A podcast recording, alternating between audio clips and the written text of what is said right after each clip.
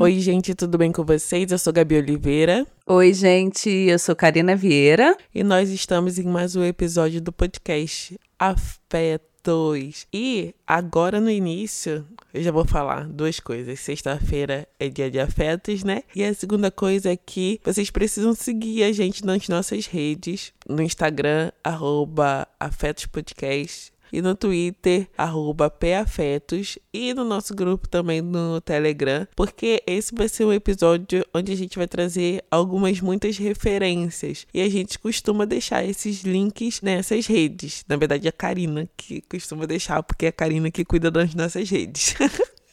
Como vocês já devem ter visto no título, esse é um episódio é focado em falar sobre o peso da excelência negra, né? Eu já fiz um vídeo lá no meu canal tratando um pouco desse assunto, assim, na verdade com foco nesse assunto. É o nome do vídeo é o peso de ser duas vezes melhor. Só que essa semana esse assunto voltou às minhas conversas num grupo de amigas e aí eu pensei por que não fazer um episódio do afeto sobre isso? Porque eu ainda sinto que, por mais que eu já tenha entendido um pouco da estrutura, essa ainda é uma coisa que, por mais que eu tente, eu ainda reproduzo muito essa ideia de que eu preciso ser extremamente excelente. A conversa no meu grupo de amigas começou porque a gente estava falando de trabalho, obviamente. E aí eu falei assim: ah, eu tô me sentindo muito mal porque eu não estou me dedicando como eu deveria para um determinado trabalho. E eu tenho certeza que vão me cobrar em relação a isso. E eu já estou me cobrando. E é isso, eu tô atormentada com essa situação. E aí uma amiga minha foi falou assim: ah, tem certeza? Sei o que, que você não tá fazendo tudo que você deveria, etc. E aí ela falou: Ah, porque eu tô há um ano e meio com esse sentimento de que eu vou ser cobrada por algo que eu tô deixando de fazer. E na verdade,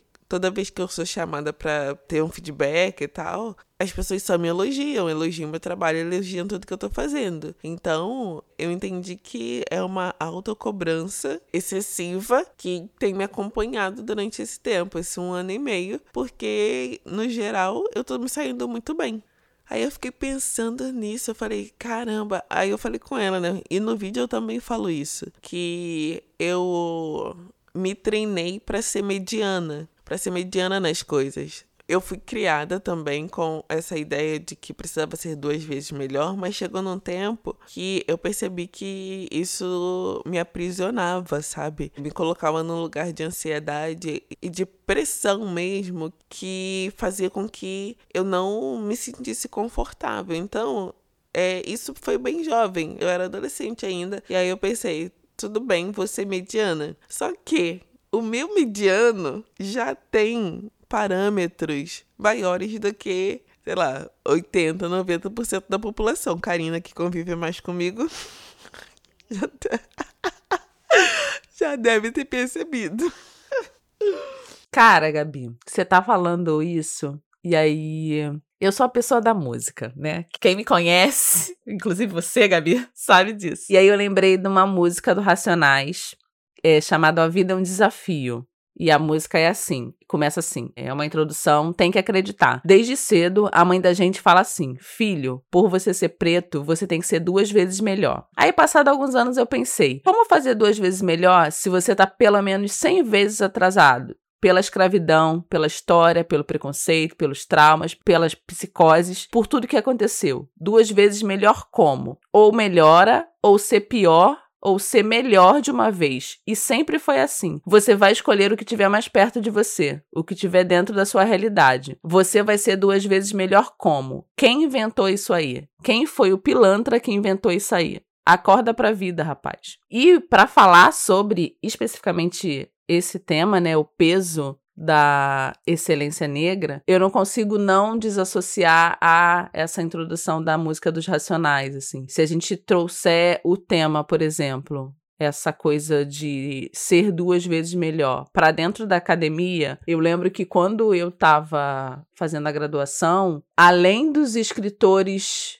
acadêmicos, né, que a academia me exigia, além dos escritores brancos que a academia me exigia, eu ainda lia os escritores negros que eu queria referenciar. Então, assim, isso para mim é uma prova de ser duas vezes melhor porque eu conhecia o que a academia estava me ofertando, mas eu também trazia outros referenciais que a própria academia não reconhecia como referencial. Então eu já me colocava, ou então pelo menos já tentava me colocar na frente, assim. Quando eu fiz o meu projeto de pesquisa, que eu fui apresentar para a orientadora e eu falei para ela que uma das justificativas do meu projeto era trazer referências de pelo menos 80% de autores negros, uma professora universitária branca não conhecia os nomes que eu estava trazendo. E isso não é nem questão de soberba, assim, é uma questão de desconhecimento dela como alguém que exerce autoridade dentro da academia. E ela não conhecia Sueli Carneiro, não conhecia Abdia do Nascimento, não conhecia Rosane Borges, que dentro da comunicação, principalmente a Rosane, são pessoas de excelência. E eu ficava me colocando nesse lugar, tipo, cara, eu já entrei tarde na academia, eu já demorei para entrei tarde entre aspas, né, dentro dos meus parâmetros. Já demorei para entrar e quando eu entro, além de precisar ficar provando que esse local também é um local meu, eu ainda tenho que trazer para cá referências que a própria academia desconhece. Esse é um dos exemplos e tem esse exemplo que a Gabi fala assim, no meu trabalho também, eu tenho essa coisa de eu vou fazer o que tá todo mundo fazendo, mas eu tenho a sensação de que eu vou ser chamada a atenção a qualquer momento, sabe? Mesmo fazendo o que tá todo mundo fazendo, mesmo fazendo o trabalho que é esperado de todo mundo. Vou só fazer um corte aqui. A Cecília Oliveira fez uma matéria no The Intercept com uma pessoa do mercado de moda e beleza, e é uma gerente negra de uma grande revista. E ela falando que ela nunca teve chefes negros em qualquer trabalho que ela tenha feito. E aí eu trouxe isso para minha realidade assim, e eu dei a sorte muito grande de nesse trabalho especificamente na livraria, as minhas três gerentes ou duas, é porque uma pediu demissão. As minhas são três gerentes, duas são mulheres negras. Então, assim, eu sou liderada por duas mulheres negras e mulheres negras que têm consciência racial, então elas sabem do peso de serem mulheres negras numa grande loja na Barra da Tijuca. E isso é muito engraçado, Gabi, porque quando geralmente as pessoas falam, né? É, barrense é um povo complicado. Elas falam assim: eu quero falar com a gerente. E aí vem uma mulher negra, e teve já casos disso acontecer, de um cara falar que queria falar com a gerente, e aí quando veio uma das mulheres negras, ele pediu outra pessoa para falar.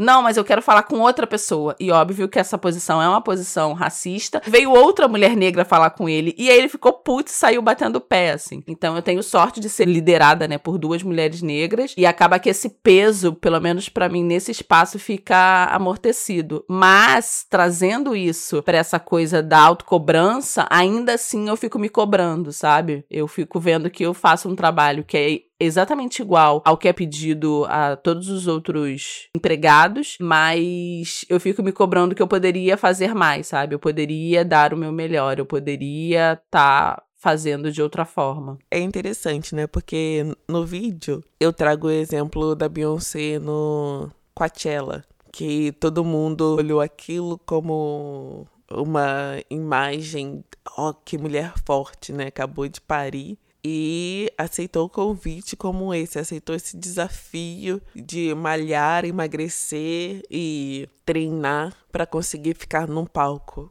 e fazer o show, né? Ser a primeira mulher negra no palco principal, né? No show principal do Coachella. E quando eu vi o Homecoming pela primeira vez, eu lembro de olhar para aquilo e pensar: caramba, isso é o peso da excelência. Super. Porque talvez se a situação toda não envolvesse ser a primeira e ter que ser um referencial de show perfeito, ela não precisaria ter se sacrificado daquela forma. Você consegue entender? Assim, eu acho que a gente tem uma tendência a colocar o sacrifício para ascensão, o sacrifício da pessoa negra para ascensão, de outros grupos minoritários também. Uhum. Esse sacrifício para alcançar algo como algo bonito, quando não deveria ser. Ninguém precisaria se sacrificar para receber o reconhecimento pelo ótimo trabalho que já faz. Sim. Se você for ver a trajetória das pessoas que não são racializadas, elas não precisam envolver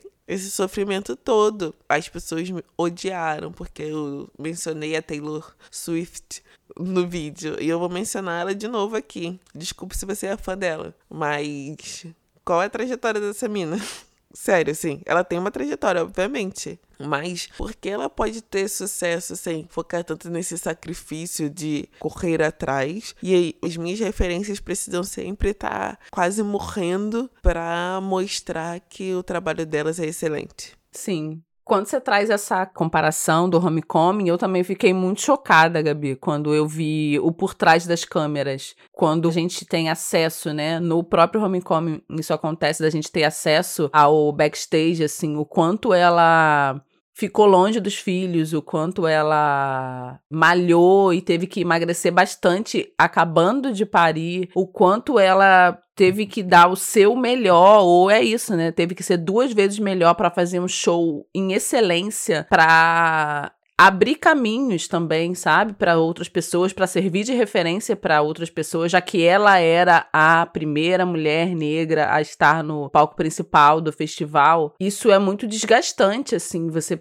pensar, você trazer essa coisa para nossa vida diária, né? Que a gente precisa se sacrificar que a gente precisa ser realmente duas vezes maior e duas vezes melhor, alcançar um local que a branquitude alcança de forma medíocre, assim, sendo mediano. Quando a Gabi trouxe a possibilidade da gente fazer um episódio sobre esse tema, eu fui pesquisar algumas grandes personalidades para a gente ter um horizonte mais amplo de exemplos. E aí eu trouxe como exemplo duas pessoas que são estadunidenses. Eu nem sei se uma delas é, deixa eu só me corrigir aqui, mas eu trouxe o Colin Kaepernick, que é um jogador quarterback, né, da Liga de Futebol Americano, que há quatro anos atrás ele se ajoelhou e não cantou o hino americano durante abertura de um jogo e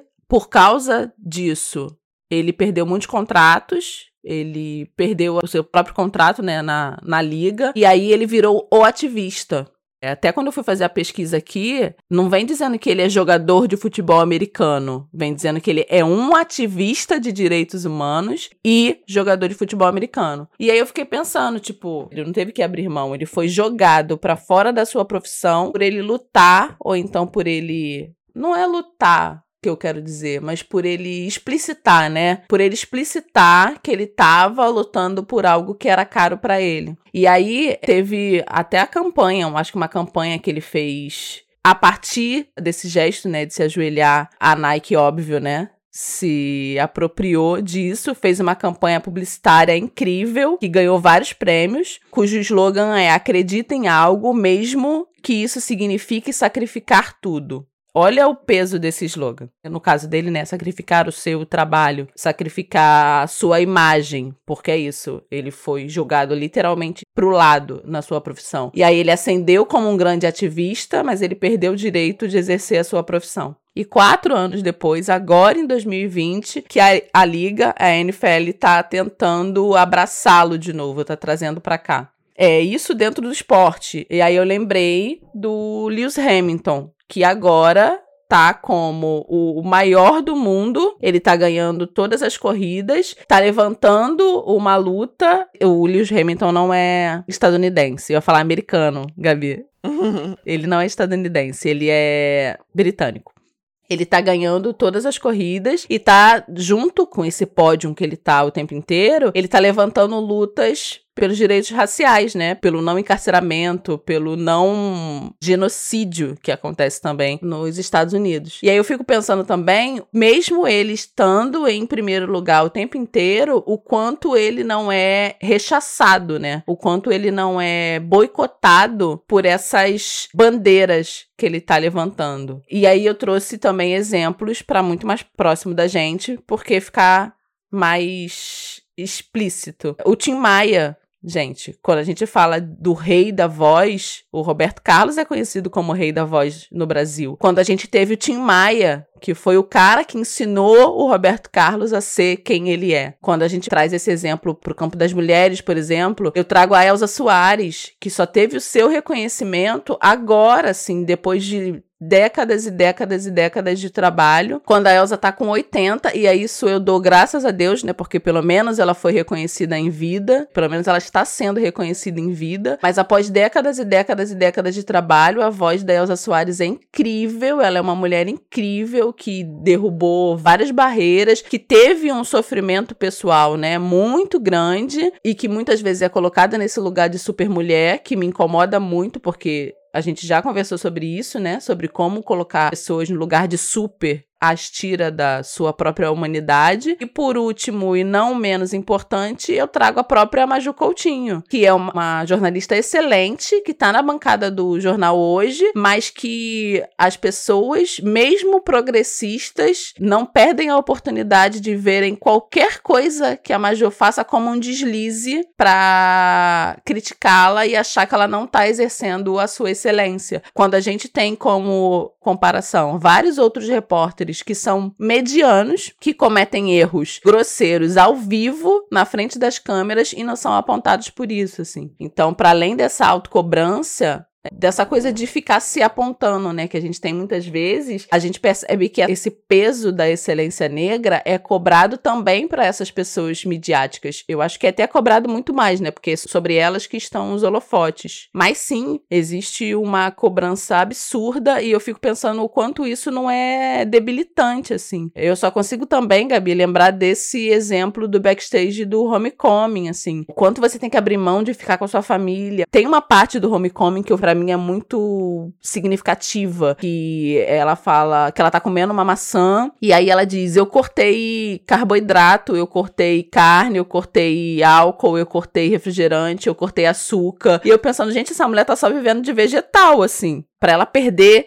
o peso de forma mais rápido possível, né? E para ela conseguir vitalidade, para ela fazer esse show da forma absurda que ela fez, é isso. Ela tá tendo que fazer muitos sacrifícios e aí quando o show é lançado, né, quando esse espetáculo é lançado, algumas pessoas ainda assim a comparam, né, comparam ela com cantoras que não precisam fazer não precisaram ou não fizeram um terço de todo o sacrifício que ela teve que fazer para estar tá nesse local de excelência. Quando a gente estava conversando sobre esse episódio, a Karina começou a listar, né, os nomes e etc. Aí eu falei com ela, falei, Karina, a gente tá pensando de formas diferentes sobre essa pauta, porque no meu caso eu estava pensando muito mais num lugar de autoanálise e de autocobrança e do que essa autocobrança faz com a gente, do que nessa busca de referências de pessoas que representam a excelência negra. Porque, vou trazer meu ponto, tem um texto que eu vou deixar o link para vocês lerem também. Ele tá em inglês. Ah, não, eu acho que eu achei a versão dele em português no Medium. Tem um texto da Natália Braga que ela fala sobre essa excelência negra. Tem um texto também gringo que fala sobre isso, que fala sobre como nós podemos existir sendo medíocres. Que isso é muito difícil da gente conseguir se ver nesse lugar também. Porque pela falta de personagens negros, todas as vezes que você precisa de um personagem negro em destaque, você precisa colocar esse personagem negro nesse lugar de excelência. Então você vê, sei lá, Scandal, você vê How to Get Away, tá sempre nesse lugar um pouco de caraca, que mulher excelente. Só que na vida no geral, as pessoas são medianas. E aí ele fala de insecure. Eu sempre fico na dúvida como pronuncia. E ele fala da Issa, né? Que é uma personagem medíocre. Porque, assim. Uhum. Sim. Mediana. Assim, é, a gente tem dificuldade com essa palavra, mas ela é uma personagem mediana, como a maior parte de nós. Você já parou pra pensar nisso, Karina? Sim. Então, tipo assim, ela tem um emprego mediano, ela tem uma casa mediana, ela tem uma vida mediana de altos e baixos. Ela erra várias vezes. Sim. E é isso. A vida dela é isso. É, é parecida com a maior parte das nossas vidas. A maior parte das pessoas vive aquela vida ali. Aí ele tava falando como esse personagem gerou identificação, por isso sucesso, principalmente na primeira temporada. E como também causa estranhamento, porque a pessoa negra tá sempre quase nesse lugar do mágico. Ou dessa figura mágica mesmo, que tem superpoderes de sabedoria, de conselhos, tipo histórias cruzadas, sabe? Ou no lugar da excelência, tipo Olivia Pope, sabe? E aí ele fala da importância de a gente ter personagens mais ou menos, protagonistas mais ou menos, porque às vezes a gente precisa se permitir ser 80% ao invés de 100%. Atlanta faz muito isso, assim, com o personagem lá e as histórias do Shields Gambino ou Danny Glover. Atlanta tem muito isso o próprio I Might Destroy You, que as pessoas estão cobrando muito, Gabi, pra gente fazer um episódio sobre essa série, mas você precisa ver ainda com a Micaela. Tem muito isso de uma vida mediana, sabe? De uma vida cuja narrativa seja próximo de nós. Poderia acontecer com qualquer uma de nós, sabe? Isso coloca a gente, enquanto pessoas negras, fora desses dois espectros que a gente vive falando, que é o da super mulher o da pessoa que precisa se destacar e é, logo, se ela precisa se destacar, ela sai do lugar comum. E, gente, numa população mundial, cerca de 7 bilhões de pessoas, não é todo mundo que vai se destacar. Não tem nem espaço para todo mundo se destacar, né? Tira a gente do local da exigência de se destacar e também tira a gente do local que nós fomos colocadas há muito tempo como não humano, sabe? Como peça, como coisa, como objeto. Coloca a gente no local de pessoa que erra, que faz besteira, que faz alguma coisa errada mesmo, que tá vivendo uma vida mediana e tá vivendo uma vida tranquila, comum. Eu acho que é isso, é a normalidade e o viver uma vida comum. Muitas das séries que eu tenho visto é nesse lugar, assim, séries e filmes. A Netflix tem um catálogo de filmes nigerianos que é bem bom, que se comparado com a indústria estadunidense de filmes, você vê que é bem abaixo, mas para tudo que ele se propõe fazer. São filmes muito bons e com personagens reais, com personagens que vivem vidas normais, que acordam cedo, que vai pro seu trabalho, que chega em casa e precisa cuidar da casa. E mesmo assim, essas vidas comuns dão belas narrativas do audiovisual. Eu acho que é sobre isso que a gente está falando quando a gente fala sobre o peso da excelência negra. É uma cobrança que é interna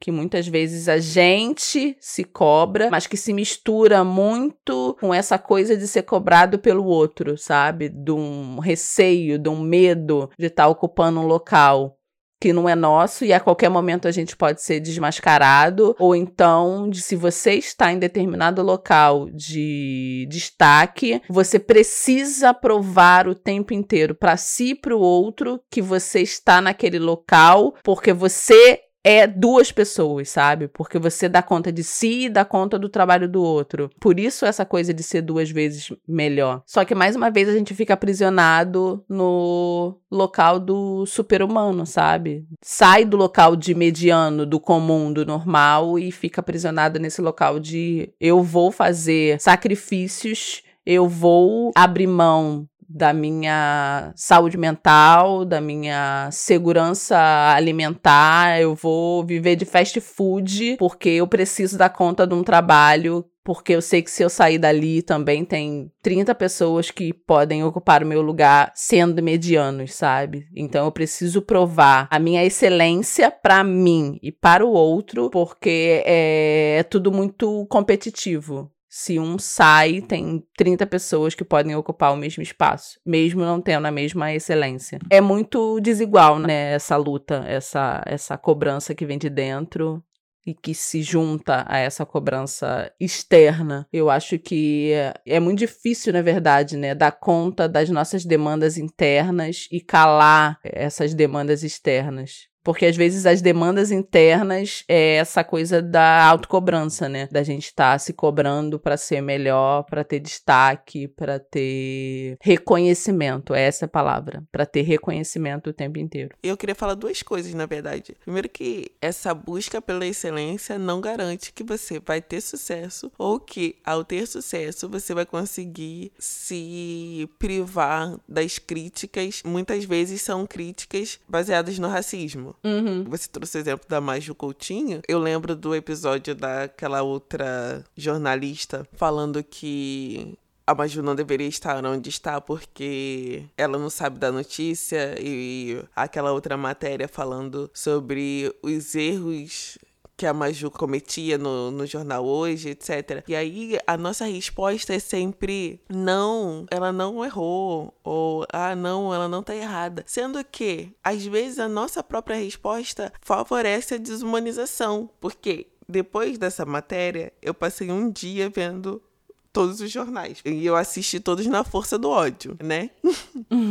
e nisso, eu percebi que na verdade não é que a Maju não se corrige. Ela se corrige assim como todos os outros jornalistas. Só que pra gente é colocado um lugar como se a gente não pudesse realmente se equivocar. E uma outra coisa que eu mencionei lá em Homecoming e falo aqui também, que eu acho que vale a pena reforçar essa ideia, é que quando você é o único, a única pessoa negra em determinado espaço, você tem uma coisa chamada peso da raça. Principalmente se você recebeu essa oportunidade como uma forma de compensação por não ter outras pessoas negras ali, parece que se você não faz um bom trabalho, você vai fechar as portas para todas as outras pessoas que vêm depois de você. Em How to Get Away with Your Mother tem um episódio que tem uma cena que fala explicitamente sobre isso, quando o cliente fala com a Annelise que me falaram para escolher você pelas suas características, porque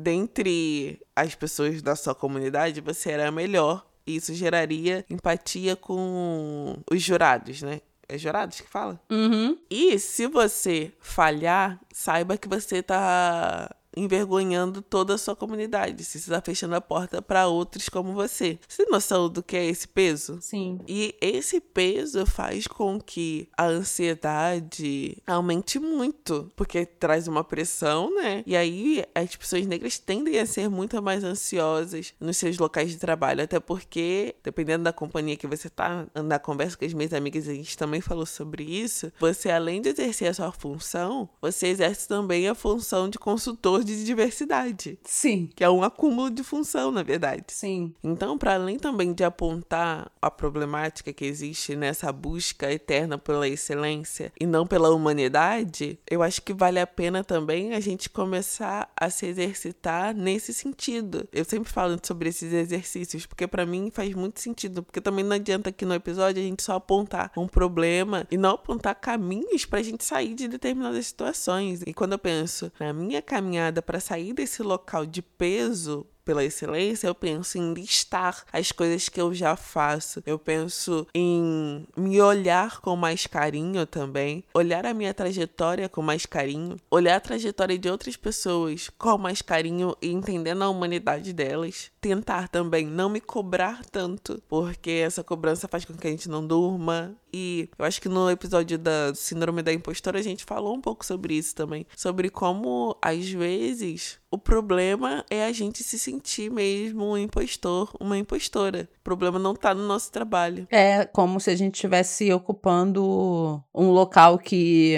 não é nosso, como se a gente estivesse exercendo, né, algo que não é da nossa capacidade intelectual, como se a gente fosse ser desmascarada o tempo inteiro. Eu também, assim como a Gabi, acredito que a gente precisa ser mais indulgente, assim. A gente tem uma capacidade muito grande, eu pelo menos, né, de desculpar o outro e de ser muito dura comigo mesmo. Não sei. Quando você falou, Gabi, essa coisa de você colocou na sua cabeça que você faria um trabalho médio, eu também tenho essa coisa assim, eu não preciso ser a melhor. Eu não quero, eu tenho um pouco de preguiça com disputa, confesso. Geralmente, quando eu vejo algo que está sendo disputado, eu pego o meu banquinho e saio da disputa, assim. Eu tenho preguiça, na verdade. Então, eu tento ser boa no que eu faço, eu tento dar o meu melhor nas coisas que eu me proponho a fazer, mas isso é trajetória, assim. Entender isso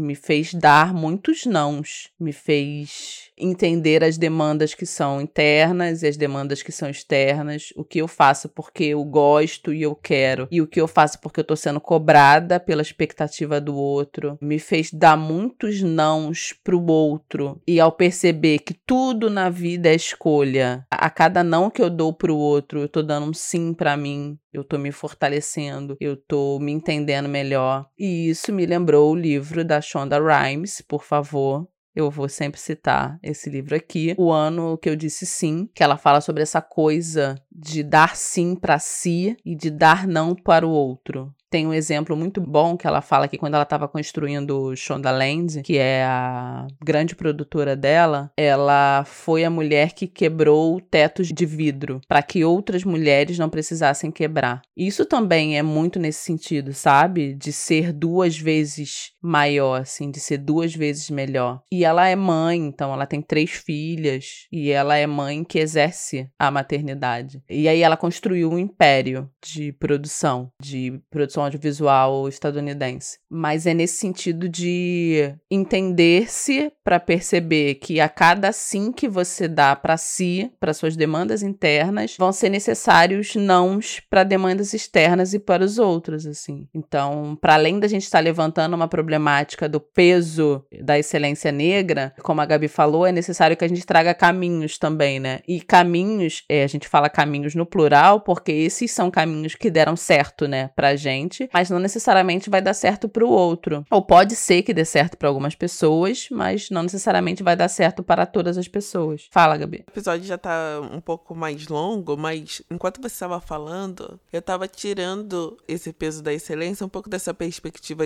de trabalho e colocando na perspectiva de relacionamentos também. Uhum. Porque esse é um peso que a gente joga em relacionamentos entre pessoas negras, principalmente. Esse peso desse lugar de que vai ser o encontro perfeito. E aí, se acontecem situações de opressão ou de desentendimento, a gente joga esse peso pro peso da raça. Uhum. Namorei homens negros, ou um homem negro que fez isso, X, ou namorei uma mulher negra que fez isso, tal, tal coisa. Logo, mulheres negras são assim, homens negros são assim. Uhum. Então, é, esse local de busca da excelência também é um peso que a gente leva para as nossas relações, para além dessa relação de trabalho. Uhum. Não sei se você tem essa percepção. Sim, eu não tinha pensado em trazer o tópico para as relações interpessoais, né? Para as relações pessoais, na verdade. Mas sim, existe várias discussões nas próprias redes sociais que são assim quando a gente fala, né, de relacionamentos românticos entre pessoas negras, tem as pessoas que vão falar que amor não tem cor, que você se relaciona com quem você quiser, e tem as pessoas que vão levantar a bandeira de que eu só me relaciono com pessoas negras. Mas aí é bem nesse ponto que a Gabi falou, assim, quando existe um desencontro, quando existe uma quebra de expectativa do seu companheiro negro ou da sua companheira negra, muitas vezes é colocado nesse local de que todas as pessoas negras são assim, todos os homens negros são dessa forma, todas as mulheres negras são dessa forma. E mais uma vez é aquela coisa de pegar um indivíduo indivíduo para representar todo o grupo. Quando você se relaciona com pessoas de, de outros grupos étnicos, geralmente isso não acontece, né? Eu me relaciono com pessoas brancas e aí a minha companheira branca faz alguma coisa e aí eu falo, não, todas as mulheres brancas agem dessa forma. Ou o meu companheiro branco faz determinada coisa e eu coloco ele no grupo, né? Todos os homens brancos agem dessa forma. Geralmente essa situação não existe. Então, sim, existe sim um peso da raça quando a gente traz essa discussão para relações pessoais, né? Relações românticas entre pessoas negras. Sim, tanto para um lado quanto para o outro. Sobre colocar nesse lugar de novo de quase místico ou de colocar nesse lugar de me decepcionei com um, quebrei expectativa com um, logo todos são iguais. Quando homem a gente sabe que. rindo baixinho, rindo baixinho aqui. Não, gente, tem alguns que prestam sim, tô zoando, tá bom? Mas é isso. A gente tem que tomar cuidado com esse local da excelência negra em todos os sentidos. Nós somos humanos. Somos humanos, nós cometemos erros. Por mais que exista o esforço de ser duas vezes melhor, porque a sociedade é uma sociedade racista, você precisa entender que o local do erro é um local permitido para você também. Porque sou humano, não consigo ser perfeito. Já diria Bruna Carla, né, meninas e meninos? Desculpa, as minhas referências gospels. Mas é isso, assim, eu acho que esse episódio para mim se resume nessa conversa, mas quero muito saber a opinião de vocês, se vocês sentem esse peso de ser duas vezes melhor, se vocês hoje já conseguem dar uma relaxada ou não, ainda estão na pressão, ou se também você é daquele tipo de pessoa que, ao pensar em ser duas vezes melhor, você não faz nada, porque também, gente, também não pode ir pra esse extremo, né? Do tipo assim. A gente aqui também não tá incentivando você não correr atrás dos seus sonhos. A gente tá falando que uhum. você pode correr atrás dos seus sonhos e do, dos seus objetivos de forma saudável. Se inspire, se inspire. Isso eu acho que é uma das inspirações que a gente precisa ter, a autoestima do homem branco. eu vejo isso muito com pessoas que eu converso e que estão nessa busca de emprego. A seleção pede x, x, x, x, x, x coisas, 10 coisas. Aí a pessoa não tem uma coisa, ela fala, pô, mas eu não tenho essa uma coisa aqui. Fala, meu querido, se inscreve assim mesmo se inscreve mas autoestima, autoestima de quem? O homem branco, a autoestima do homem branco vai fazer você se inscrever, chegar lá, falar como se você soubesse das coisas e no meio do caminho você aprende. Precisamos. Exato. Eu vi uma entrevista que eu não lembro de quem, a pessoa era mãe de uma menininha negra e ela fala: "Cara, eu falo para minha filha todos os dias que ela é incrível, que ela é maravilhosa, que ela é bonita, que ela é capaz, que ela pode ser o que ela quiser". E aí de uns tempos para cá eu fiquei pensando no monstrinho que eu tô criando, porque às vezes eu pergunto para ela alguma coisa e ela é altiva na resposta. Mas é dessa forma que a gente tem que criar as nossas crianças para elas se sentirem seguras o suficiente para elas serem altivas, para elas não terem, é, desde da, da mais tenra infância, as suas capacidades questionadas, para elas saberem, não, eu posso não saber, mas eu vou aprender e vou ser a melhor. Esse traço, esse lastro de insegurança que a gente traz é algo que a gente precisa romper, assim, são os ciclos que a gente precisa romper. A gente trouxe algumas formas, né, dessa coisa de dar sim e dar não, ser mais complacente consigo, entender as suas demandas externas e entender as demandas externas, mas a gente também quer saber de vocês quais são as suas estratégias, né? Quais são as suas estratégias para que esse peso da excelência negra fique cada vez menor, assim. A gente quer que vocês compartilhem conosco, na verdade. Quais são as suas estratégias para que esse peso não seja tão pesado, né? Para que isso não seja tão pesado. Como é que você diminui esse peso, na verdade? A gente quer saber de vocês quais são as estratégias para que vocês fazem com que esse peso seja cada vez menor. É isso.